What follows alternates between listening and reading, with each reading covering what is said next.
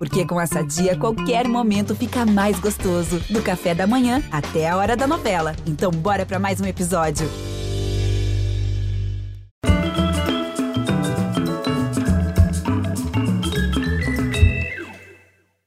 Olá! Mamãe, eu não quero, mamãe, eu não quero trabalhar de sol a sol. Quero ser cantor de rádio, jogador de futebol. Assim cantou o eterno baiano Moraes Moreira. Já na clássica música Life on Mars, Vida em Marte, David Bowie fala de uma menina desencantada da vida que sonha com o planeta vermelho. Is there life on Mars? Então, junte as imagens dessas duas canções salpique fartas porções de poesia, capriche na luz, nos quadros, no elenco, num roteiro feito de diálogos tão profundos quanto simples e pronto. Uma beleza de filme brasileiro nos lembrando o Brasil do tempo da delicadeza. Marte 1 é uma realização primorosa do cinema mineiro, um alento, um consolo. Só vou dar um exemplo dos diálogos enxutos de chorar. A filha vê a mãe bambear de emoção e pergunta: O que aconteceu, mãe? Eu tô viva. A mãe responde. E quem tiver a graça de assistir vai entender mais, melhor esse diálogo. Viva está a cultura brasileira que produz uma obra como Marte, filme escrito e dirigido por Gabriel Martins e protagonizado por Rejane Faria. Sejam bem-vindos, Rejane e Gabriel. Prazer, Pedro. Prazer estar aqui. Nossa, essa abertura eu fiquei comovido aqui. Que é isso? Que incrível. Quem não fica, né? Lindo. Oh, mas o seu filme comove a gente. Para quem ainda não assistiu, ainda não teve a graça de assistir Marte 1, finge aquela coisa de vai para Hollywood para o produtor e tem que vender o filme com poucas frases, num parágrafo. Vende para mim. Marte 1 é um filme dessa família Martins, que leva o meu sobrenome, que gravita ali em torno do sonho de, de Deivinho se tornar um jogador profissional de futebol. Deivinho é um garoto de 12 anos, negro, de periferia, que, na verdade, mesmo sendo muito bom de bola, o sonho dele é ir para Marte, participar de uma missão chamada Marte 1, que dá título ao filme, e ser um astrofísico. Então, esse sonho vai entrar um pouco em conflito com o pai, principalmente, que sonha que ele seja um jogador, e a gente vai descobrir aí um filme sobre sonhos, sobre resistir em tempos adversos, né? E permanecer unidos, né? Uma família que precisa se comunicar melhor. Só agora você falando que eu, eu, eu fiz essa ligação entre Marte e Martins. Olha só, aí, aí acho que você realmente teve sábias palavras de conseguir fazer essa junção. Você falou! Eu falei, você... né? Olha só é, como que é um ato falho falou. maravilhoso. É um belo ato falho, né? Martins é uma família que vem de Marte. É. Ou vai para Marte.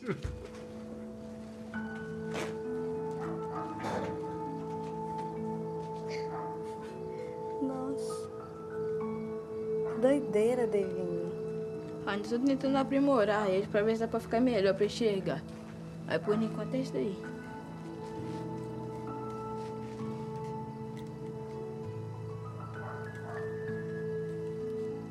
Vem ver, mãe. Olha aqui, né?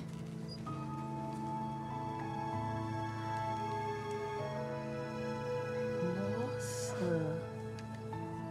É o que, filho? Daí é Marte, mãe.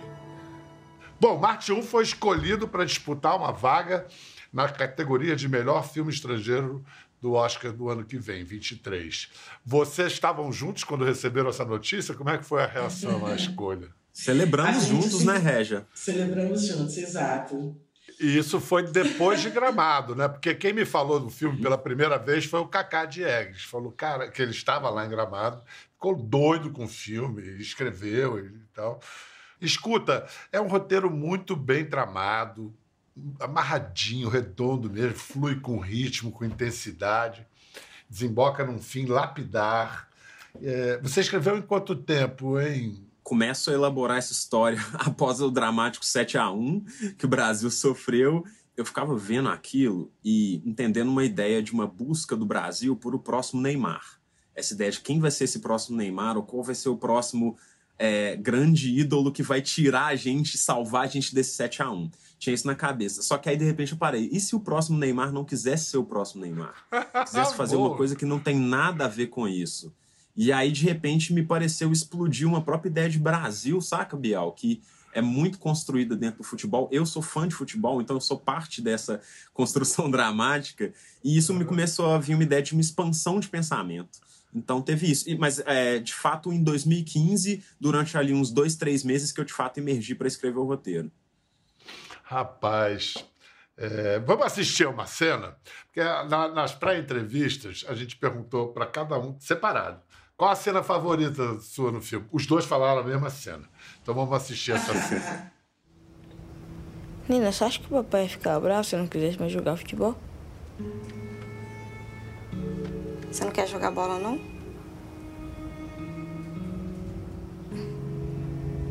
Ah, não sei se eu quero virar jogador profissional, não. Então fala com o papai, Devinho. Ele não pode te obrigar a fazer nada, não. Não é que eu quero parar de jogar bola. Eu penso em fazer outras coisas também. É? Tipo o quê? Que foi? Ah, você vai achar besteira, não vou falar não. Fala, Devinho, de ser bobo. Meu sonho é virar astrofísico e participar de uma missão Marte 1. Marte 1? Que missão é essa? Uma missão que vai acontecer em 2030 aí, que nós seres humanos vamos tentar colonizar Marte. Rejane, por que, que você diz que essa cena é o coração do filme? Ah, porque é onde tudo, tudo começa, né? Eu fico muito emocionada quando eu vejo. Porque... Você ainda. Eu tô vendo, você ainda fica. Não Nossa, tem como se jeito. estivesse vendo pela primeira vez. A relação de irmãos, né, Pedro? Essa relação de irmãos ela é muito forte é, dentro de uma família, né? Eu me lembro que minha mãe nunca deixou a gente não conversar. Ah, brigou. Brigou, mas continuou conversando até que as coisas voltem ao normal. Não existe isso de ficar de mal do seu irmão, né? Então, é, essa cena me remete muito à minha infância também. E, e eu acho que a solidez das construções familiares ela está muito relacionada aos irmãos. Os pais eles estão correndo, tentando resolver a vida da casa. E os irmãos que ficam, né? É, passam o dia, a tarde, Os irmãos quarto, estão. né? é, os irmãos estão se educando. Enquanto os pais acham que estão Exatamente. educando, são os irmãos que estão se educando. E vem cá, como é que você descobriu o Cícero para interpretar o Gabito, quer dizer, o Deivinho? É Gabito, é Deivinho? É bom, vamos lá. Você cometeu um ato falho maravilhoso, porque tem muito de mim no Deivinho, sem dúvida. O Cícero, o Cícero é um garoto que, dois anos antes da gente efetivamente filmar, é, em 2016, eu fui numa roda de samba junto com a Rimena, minha companheira, que é diretora de arte do filme. E ela vendo o Cícero, ela já tinha lido o roteiro, né? Ela vendo o Cícero, o Cícero ele é percussionista profissional, né? Ele toca junto com o pai dele, que é o Dé Lucas, que, Que é um compositor maravilhoso. O Cícero, na época, tinha 12 anos, hoje já tá com 17, já é um deivão. E, então, na época, com 12 anos, ele já tocava em rodas de samba e era fascinante, né? Eu até coloquei no filme ele tocando Ele aquela roda de samba. filme, é, a roda é, do, é, é, é a roda do pai dele que tá tocando.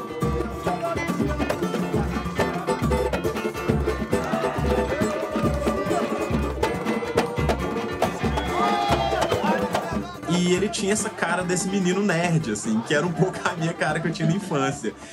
Então foi perfeito, essas coisas que aparecem assim no nosso caminho, que cruzam com a gente, e a gente é abençoado, né, com essa presença maravilhosa de um garoto como o Cícero. Ó, para vocês verem que não é forçação de barra fazer essa aproximação entre Deivinho e Gabito, vamos ver um desenho que o Gabriel fez. Ele tinha nove anos e o desenho mostra que tipo de astronauta ele queria ser quando crescesse. Olha lá, um set de filmagem, na cadeira escrito Director Gabriel, inglês, né? inglês, pensando, realizei o meu sonho. Cara, ô, ô, ô, seu Gabriel, você escreveu o roteiro de sua vida e agora está só filmando, cumprindo o roteiro? Genial, né? Eu acho maravilhoso ver esse desenho e entender a minha percepção do que, que era um filme, né? Um casal se beijando, um, um e o cara que tá segurando o que era para ser o microfone, na verdade tá saindo o som, né? Ao invés de captar o som. Eu acho muito mágico esse desenho. E realmente era uma obsessão minha, assim. Não sei porquê, mas desde criança, fazer filmes, assim. E com o tempo eu fui descobrindo que a, coisa mais doida, né, que inclusive tá em inglês na cadeira, eu achava que lá atrás eu tinha que ir para Hollywood para ser cineasta e eu fui descobrir que eu poderia realizar o sonho na porta da minha casa, né, no meu bairro, na minha vizinhança. Então isso é muito legal, muito mágico.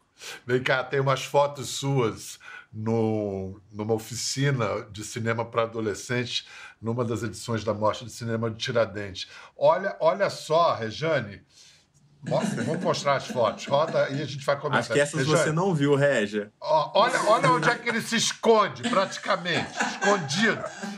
Regiane, agora, olha lá. Vem, olha vem cá. isso, gente. Regiane, é ou não é? Não Todas é, as é fotos eu tô parecendo é completamente desinteressado, né? Mas, mas não é um pouco a cara do Deivinho? É o Deivinho, tranquilamente. E foi o primeiro contato, de fato, que eu tive com cinema brasileiro, eu nunca vou esquecer que na Praça de Tiradentes, nesse é, festival, passou o filme da Laís Bodansky, Bicho de Sete Cabeças. Eu até Uau. contei essa história para ela recentemente. E eu descobri que existia um cinema brasileiro, assim, independente, sabe? Que era de curtas metragens, de longas. Eu fiquei fascinado.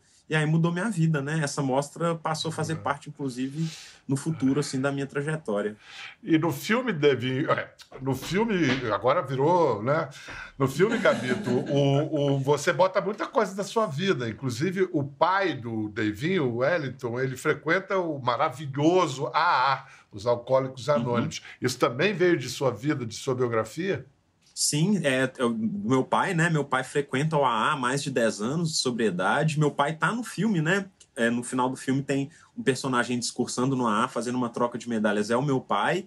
E tem tudo a ver, assim, parte da minha experiência, boas coisas da, da relação minha com meu pai, não só dentro da ideia de AA, mas também essa ideia desse homem, né? Dessa geração, principalmente esse homem negro que às vezes tinha dificuldade de comunicar seus sentimentos, né? Às vezes muito fechado.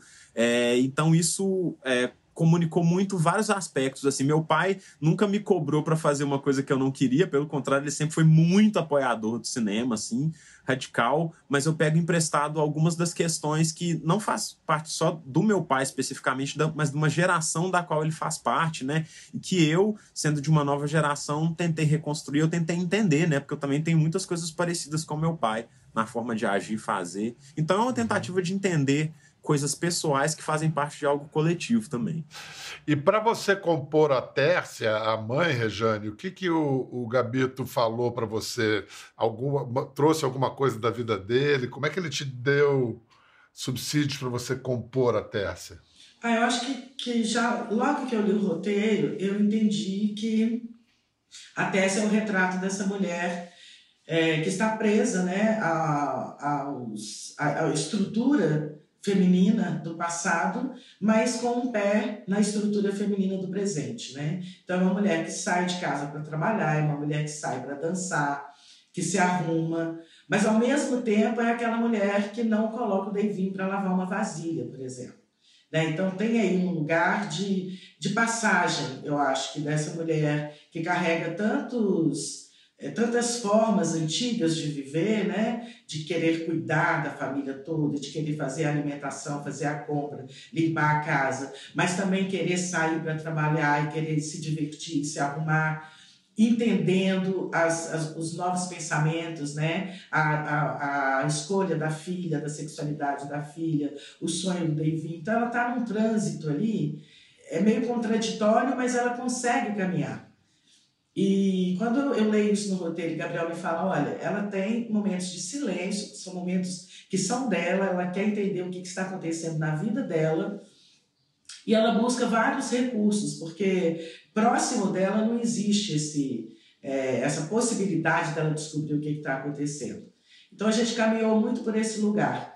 É, de, de estar presente para todo mundo, mas nem todo mundo está presente para ela. E ela tem que lidar com isso de uma forma que ela gostaria que fosse sadia, mas que chega um dado momento que ela entra num estado aí quase que de um adoecimento que nem ela entende o que está acontecendo com ela. Que dores são essas? Ah, você acaba de me abrir outra janela do filme ao falar dos momentos de silêncio dela, porque a questão do silêncio e do barulho é central, é uma explosão, é um estouro que determina a virada do personagem dela.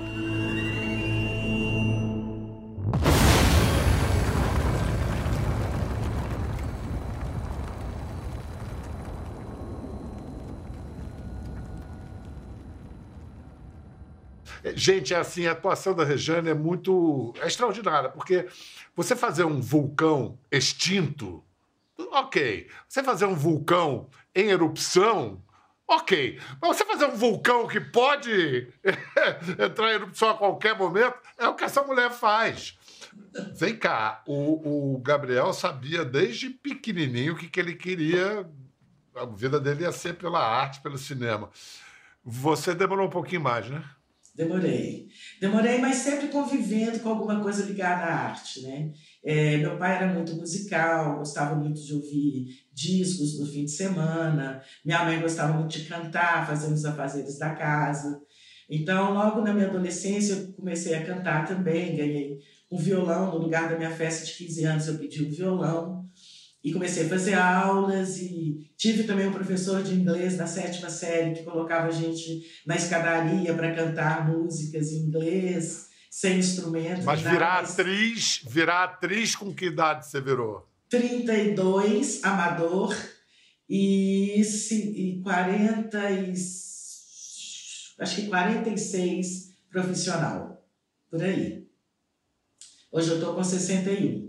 Que barato, que história linda, que história linda. É. Sorte nossa. Mas sempre flertando, né? Com a arte. Né? É. Olha, a Rejane já fez dezenas de papéis aí nessa curta carreira, né? Começou ontem. É. E ela foi muito elogiada por um papel na segunda temporada da série Segunda Chamada.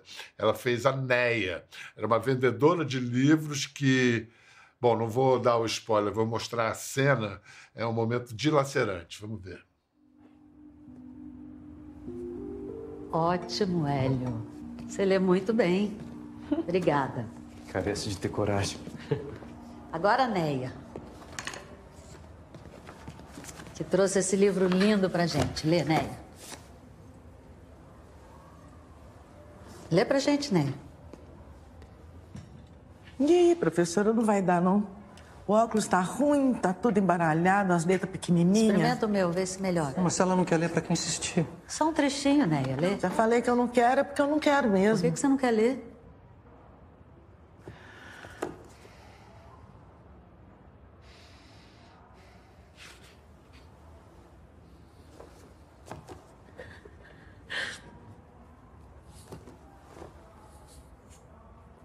Não sei ler.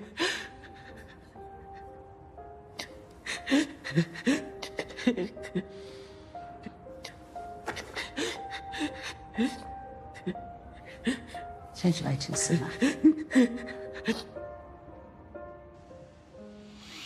Que porrada, dona Rejane! Nossa!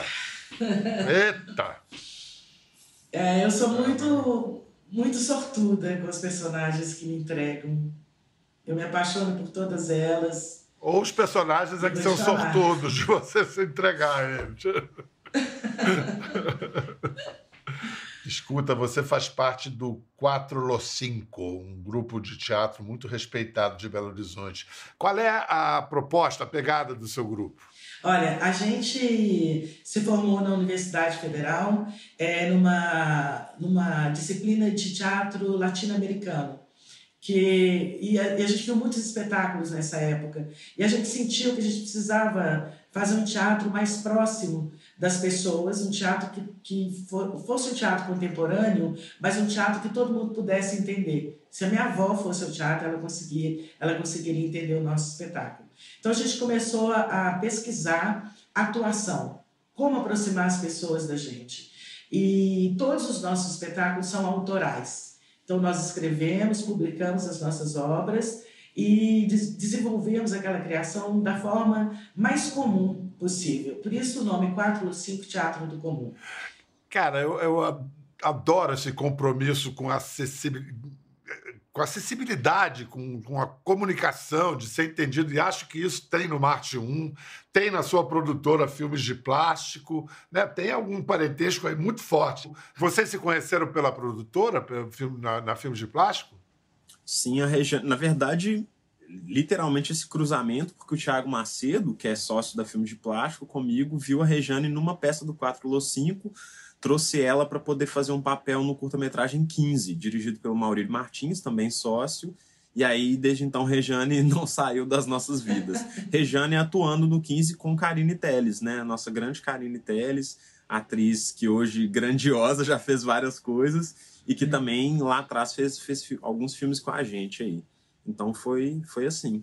Vou mostrar uma cena de um curta-metragem dirigido pelo Gabriel Martins, curta chamado Nada, em que é a mesma parceria da, da Regiane Faria com o Carlos Francisco, que faz o pai da, em Marte 1. Vamos ver essa cena. Ô, Bia, você resolveu sobre o vestibular? Eu vi hoje no jornal que amanhã é o último dia de inscrição. Você tá ligada, né? Nossa, já? Já. Mãe, Rapidinho. eu já te falei que eu não vou fazer nada. E o ano que vem, meu bem? Ah, vou viajar, andar por aí. Ai, andar por aí. Andar por aí. É, eu acho que tá cedo pra ficar fritando essas paradas. Fritando nas paradas, Bia. A prova você tem que fazer, não te custa nada. Custa sim, tem a grana da inscrição. Gente, ah. quer dizer que pra tatuagem ok, pra piercing ok, pra notebook ok. Não, tá, pelo amor de Deus. O cara comprou esse cara demais. Eu acho pra fazer... Nossa, não, Beatriz, pelo amor de Deus. Vocês estão igual o povo do colégio, que saco. Ê, Bia, não levanta a voz, não. Que isso? Você tá pensando que a vida é moleza, filho? Eu, eu gosto de uma coisa meio argentina no cinema do, do Gabito, que é tratar da nossa classe média, da classe média baixa, e não de grandes assuntos épicos, mas falar do lírico da, do nosso cotidiano. É muito legal. A Filmes de Plástico tem uma filosofia de trabalhar com elenco, com equipe, formados, em sua maioria, por pessoas pretas. Isso muda alguma coisa para a atriz, para uma atriz preta no set?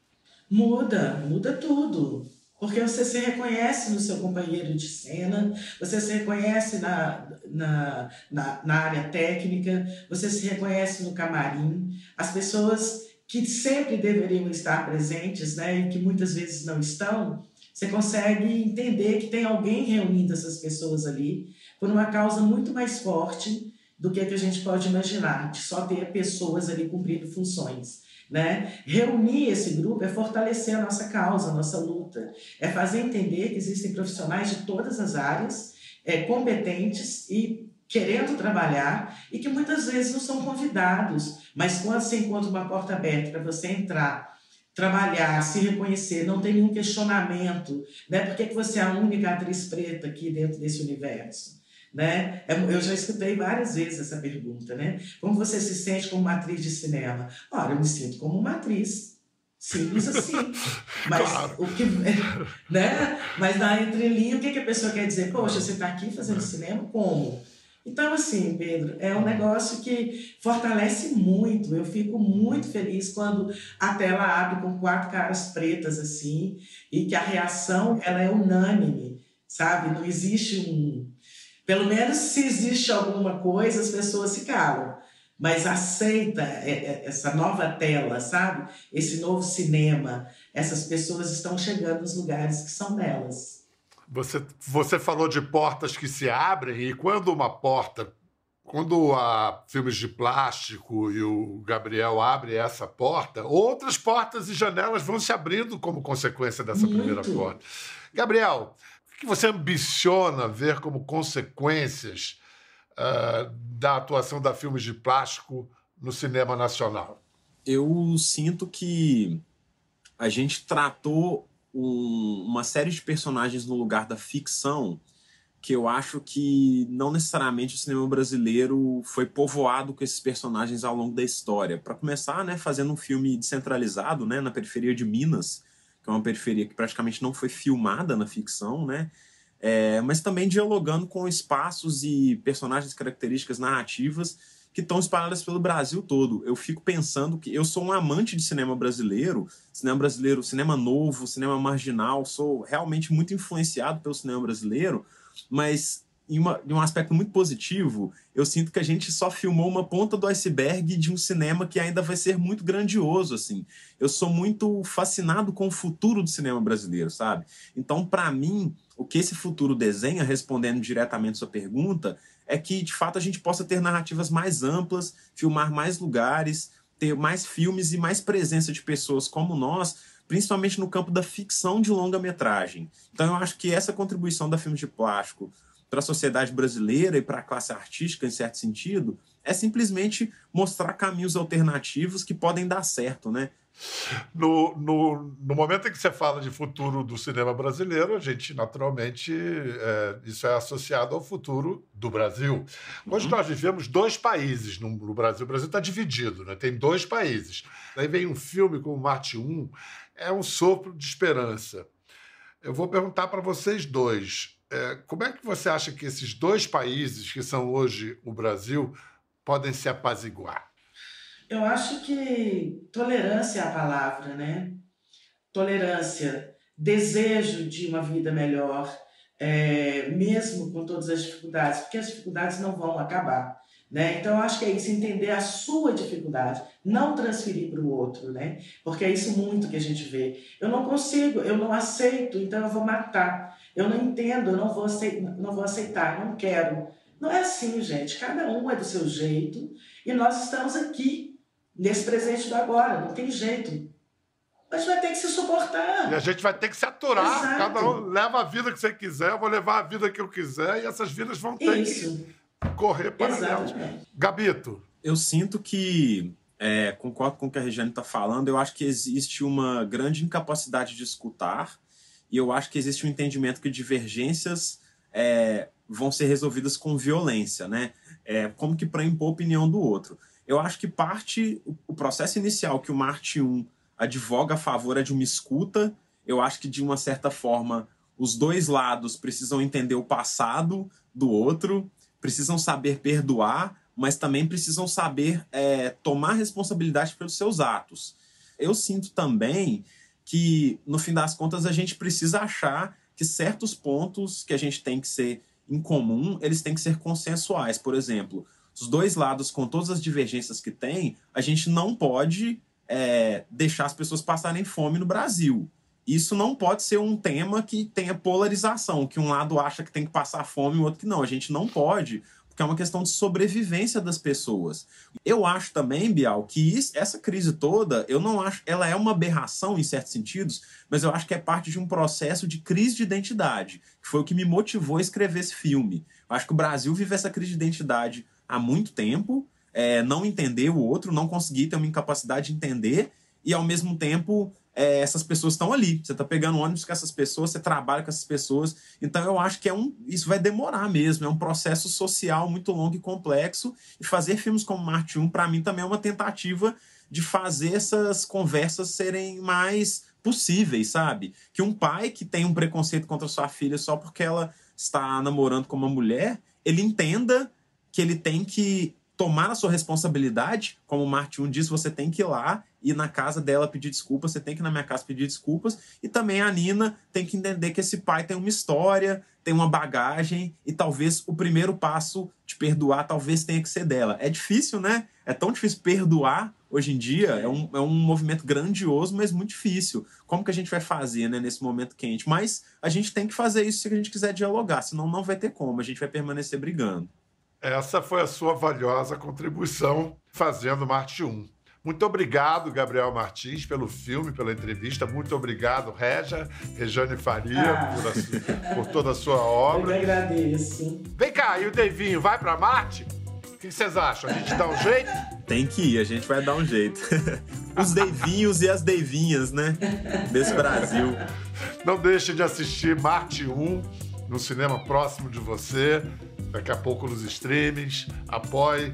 É cinema brasileiro, ó. Mineiro, ó, da ponta. É isso aí. Valeu. Ficou curioso para ver as imagens do programa? Entre no Globoplay. Até a próxima.